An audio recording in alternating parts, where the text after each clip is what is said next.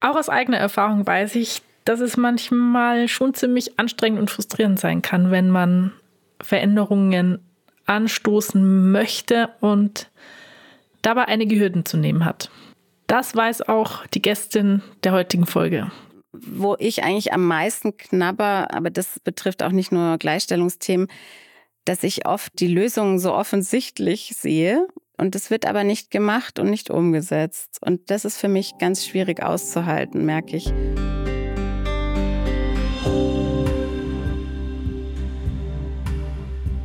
Ich spreche heute mit Catherine Ross. Sie ist Gleichstellungsbeauftragte des Klinikums Rechts der ISA der Technischen Universität München.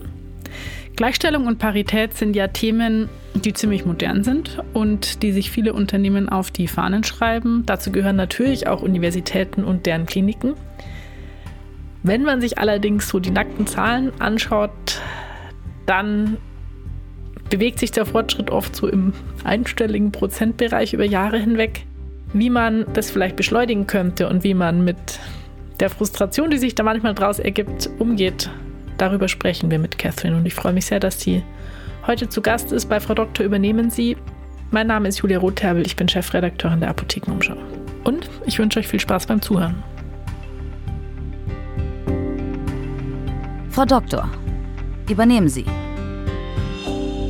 Ein Podcast von gesundheithören.de und Apothekenumschau Pro.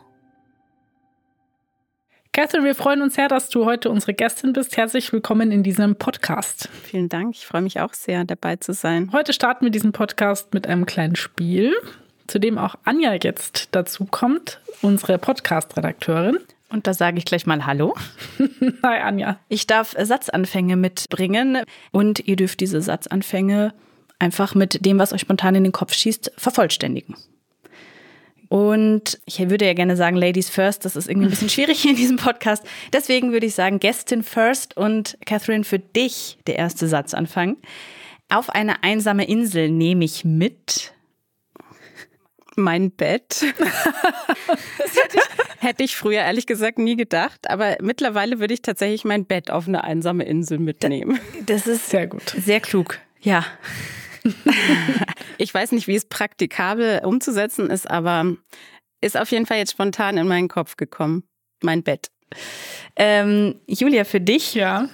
In die Natur gehe ich. Viel zu selten. Viel zu selten. Ich müsste öfter rausgehen, ehrlicherweise. Obwohl ich ja weiß, dass du äh, auch nicht in der Stadt, sondern eher ländlich lebst. Also du hättest es eigentlich einfach. Ich hätte es eigentlich einfach, ja. Aber ich schaffe es oft gar nicht, in der Mittagspause zum Beispiel rauszugehen. Am Wochenende dann, aber. Ja, gut, dass jetzt Frühling ist und dass der Sommer kommt und so und äh, dann vielleicht ist ja die Möglichkeit dann mehr. Hm? Catherine, für dich. An meinem Beruf begeistert mich noch immer. Das, was Frauen gemeinsam bewegen können. Das finde ich eine schöne Antwort.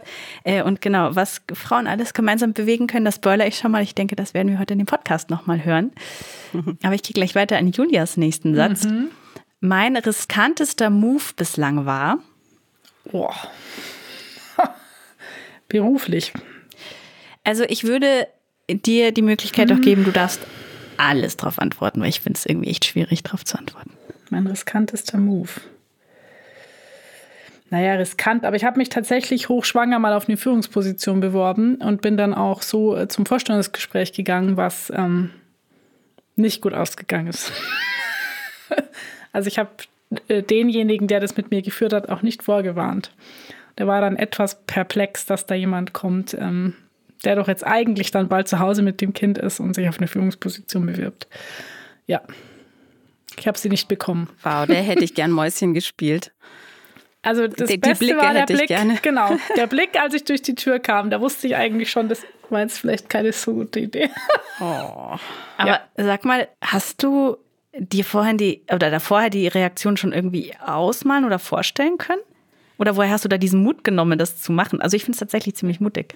Ich wusste zu dem Zeitpunkt ja schon, dass mein Mann und ich vereinbart hatten, dass er die Elternzeit macht und ich relativ schnell wieder in die Arbeit zurückgehe. Also für mich in meinem Kopf war das gar nicht so dass ich gedacht habe, ich gehe da jetzt hin, obwohl ich dann eh ein Jahr Elternzeit nehme. Es mhm. war ja sowieso nicht geplant. Aber mein Gegenüber hat mir das nicht so abgekauft. Mhm. so, ja, dann kommen, also der Einsatz war dann, dann kommen die Hormone und dann werden sie ihre Entscheidung sowieso revidieren. so, also, oh Gott. War kein, kein so tolles Gespräch, muss ich sagen. Waren da auch Frauen mit dabei? Nein, es war quasi nur mhm. derjenige, der das geführt hat und ich. Ja. Selbst wahrscheinlich noch nicht schwanger gewesen, nehme ich an. Der Mann. Meine ich. Aber er hatte scheinbar Ahnung von ähm, Hormonen, die eine nach der Geburt fluten. Da kannte er sich sehr gut aus. Ah.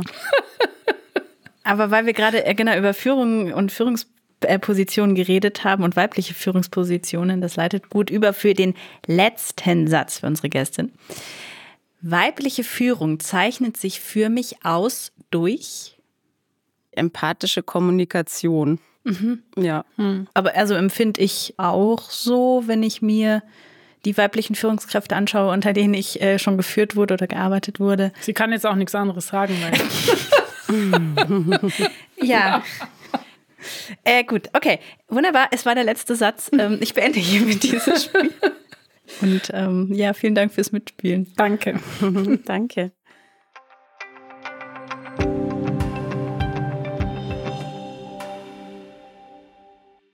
Catherine, meine erste Frage an dich wäre, wie du denn als Gleichstellungsbeauftragte eigentlich für dich persönlich Gleichstellung oder Chancengleichheit definierst. Ja, also spontan würde ich sagen, ist für mich das sowohl Mindsets in der Gesellschaft, also Gedanken oder wie wir Menschen beurteilen, als auch Organisationen einfach offen dafür sind, dass jeder Mensch, wie er halt hier auf diese Erde kommt, dem nachgehen kann, was er möchte und was er gut kann und äh, da erfolgreich zu sein, aber auch dementsprechend entlohnt zu werden. Und dass es sozusagen nicht diese Barrieren gibt, diese, mhm. man sagt ja strukturelle Barrieren jetzt in Organisationen, wie du vorhin auch gesagt hast, dass eine schwangere Frau sich nicht auf eine Führungsposition, also im schwangeren Zustand neu bewerben kann. Also dass das mhm. eine Grenze ist, die nicht überschritten werden kann. Welchen Einfluss hat denn darauf quasi eure Stelle, also diese Koordinierungsstelle für Chancengleichheit und Karriereplanung und deine Position als Gleichstellungsbeauftragte? Also wo könnt ihr hier ansetzen, um diese organisatorischen Strukturen zu verändern? Oder wo setzt ihr an? Für mich ist jetzt eigentlich als Gleichstellungsbeauftragte tatsächlich gerade ein großer Wunsch, eben Gleichstellung noch strategischer halt am Klinikum zu verankern. Also mhm. es gibt halt Gleichstellungspläne, die erstellt werden in Organisationen, wo, wo erstmal auch eine Analyse gemacht wird, dass man schaut, was gibt es da für Unterschiede zwischen Männern und Frauen hinsichtlich Beförderung, hinsichtlich Beurlaubung, hinsichtlich auch natürlich Entgelt so aus so einer Analyse heraus sieht man ja schon ganz klar Handlungsfelder und dann halt zu schauen, okay, wie möchten wir es denn anders und welche Maßnahmen bringen uns denn dahin, also zu den Zielen. Und momentan am Klinikum, wir nutzen den, den Gleichstellungsplan von der TU München. Genau, es braucht jetzt fürs Klinikum nochmal eine spezifischere Anpassung und da arbeite ich sozusagen auch gerade dran, um sich das konkret vorzustellen. Also für mich zum Beispiel sind ganz zentrale Ansätze sind halt die Führungskräfte, hm. dass die Führungskräfte sensibilisiert werden für das Thema. Ich meine auch das Thema übergriffiges Verhalten zum Beispiel, ja, dass ich als Führungskraft oder Arbeitgeber da wirklich auch eine Verantwortung habe, dass ich darauf achten muss, dass ich auch weiß, wie gehe ich damit um, wenn sowas passiert. Aber auch, dass ich regelmäßig Mitarbeitenden Gespräche führe und da sensibilisiert bin, zum Beispiel auch Einfach, wenn eine Frau zu mir kommt, die wirklich Potenzial hat und wir haben dieses Ziel, wir wollen mehr Frauen in Führungspositionen bringen, dann muss man ja auch erstmal schauen, wo kommen die denn her? Mhm. Genau, sowas könnte dann in so einem Plan stehen, halt, dass man höher kommen will, sozusagen in dieser Quote der Führungskräfte, der weiblichen Führungskräfte oder auch Schulungen anzubieten zum Thema Unconscious Bias oder unbewusste Diskriminierung. Du hast ja auch ein Mentoring-Programm betreut für Ärztinnen und Ärzte. Und was mich interessieren würde, ist, was speziell in dem Bereich Medizin eigentlich so Gender-Herausforderungen sind oder was sind speziell Hürden für Ärztinnen, wenn es um Gleichstellung geht? Also ich glaube, eine große Herausforderung, gerade wenn man jetzt auch wissenschaftlich arbeiten möchte und eben auch habilitieren möchte, ist einfach, dass in diese Phase Familie oft mit reinfällt. Das heißt, allein durch die Schwangerschaft schon so eine gewisse Bremse auch drin ist und vielleicht dann auch danach auch mit den Kindern es nicht mehr so leicht ist, dann noch ein Feld zusätzlich zu, zu bespielen. Mhm.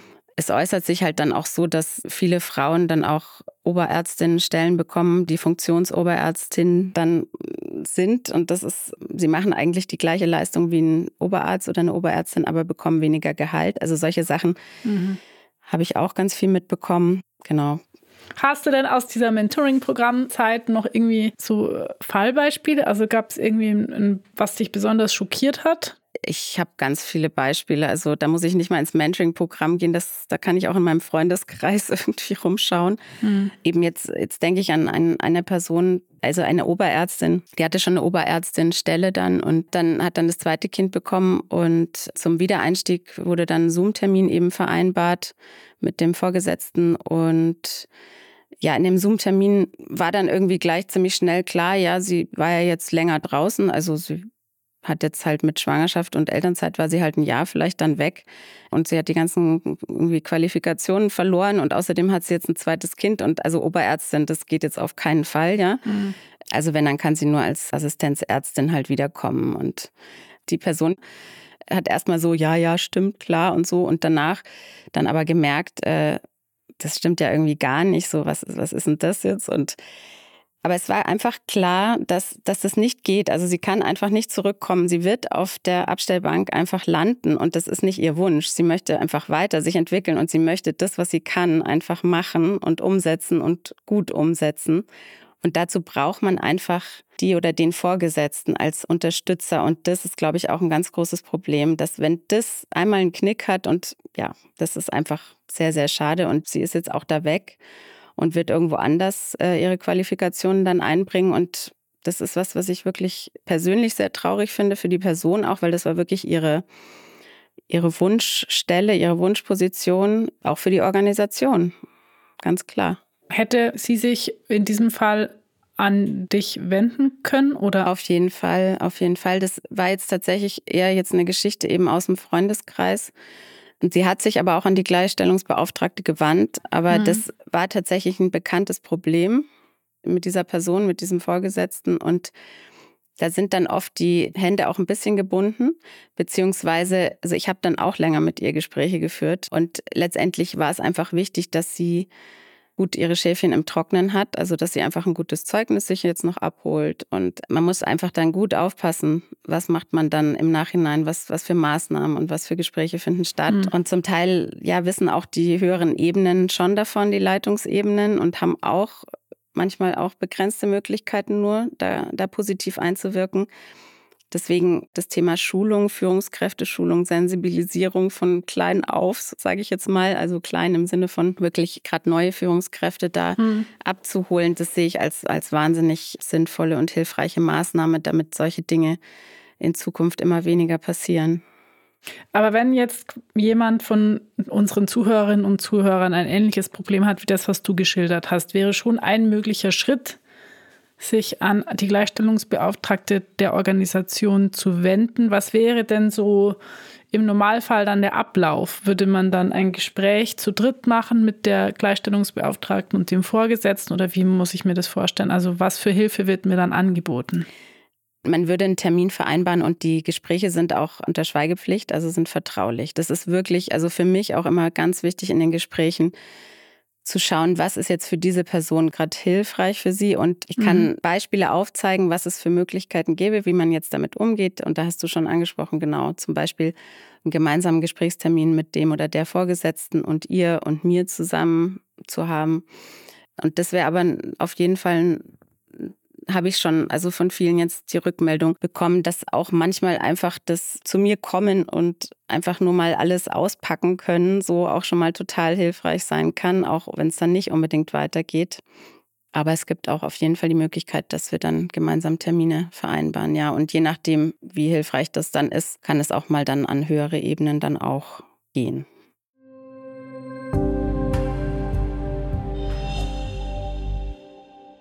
Wie ist es denn eigentlich so generell, wenn du dich jetzt, also du bist auf einer Party, es sind viele fremde Menschen um dich rum und du wirst im Smalltalk-Gespräch gefragt, was du eigentlich arbeitest.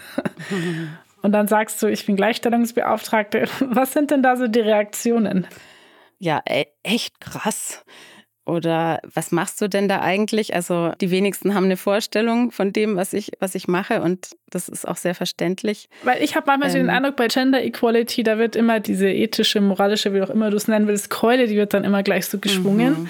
Mhm. Ja, und also da kommt dann jetzt nicht sowas wie, oh, das Thema Gleichstellung, das geht mir so auf den Senkel. Überall reden wir mhm. darüber.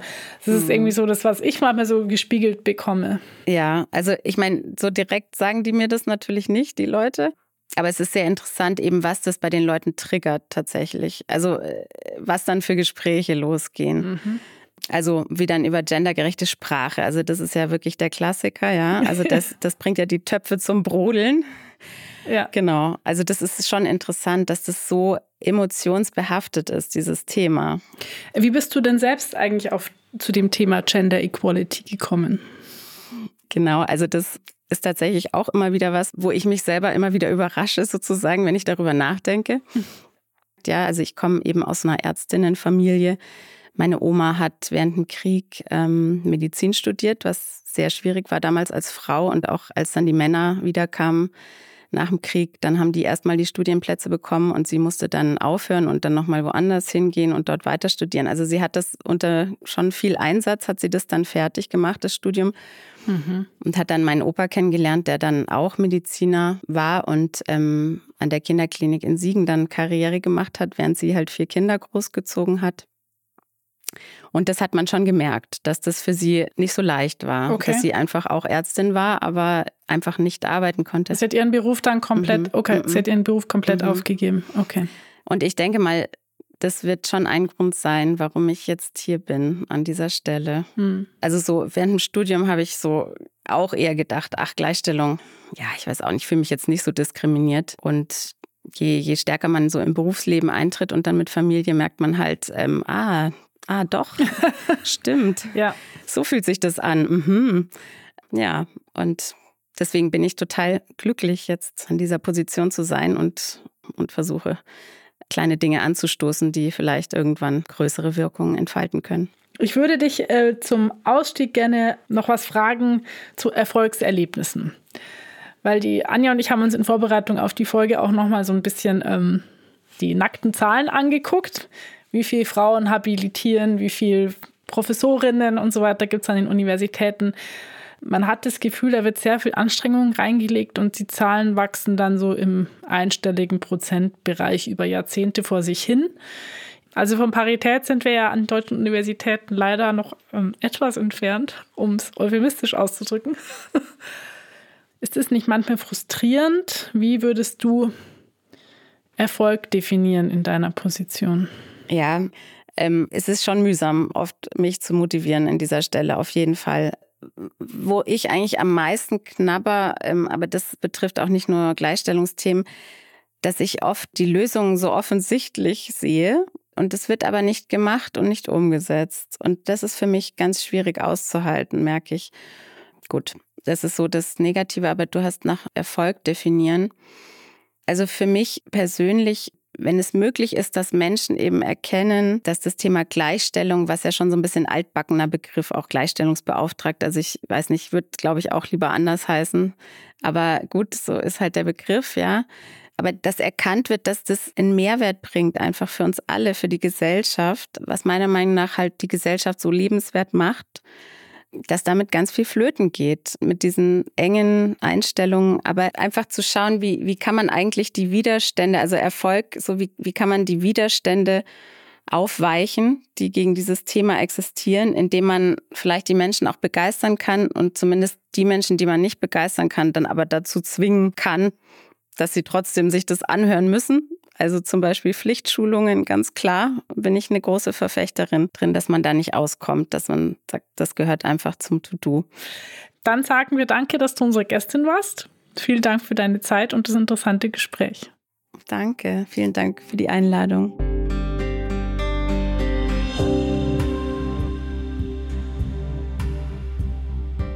Falls euch diese Folge gefallen hat, und davon gehe ich irgendwie aus, weil ihr seid bis zum Ende dran geblieben, dann freuen wir uns sehr über gute Bewertungen, zum Beispiel auf Spotify oder Apple Podcasts. Die nächste Folge gibt es am Montag in 14 Tagen. Und damit ihr die nicht verpasst, lasst uns doch ein Abo da. Ein Podcast von gesundheithören.de und Apothekenumschau Pro.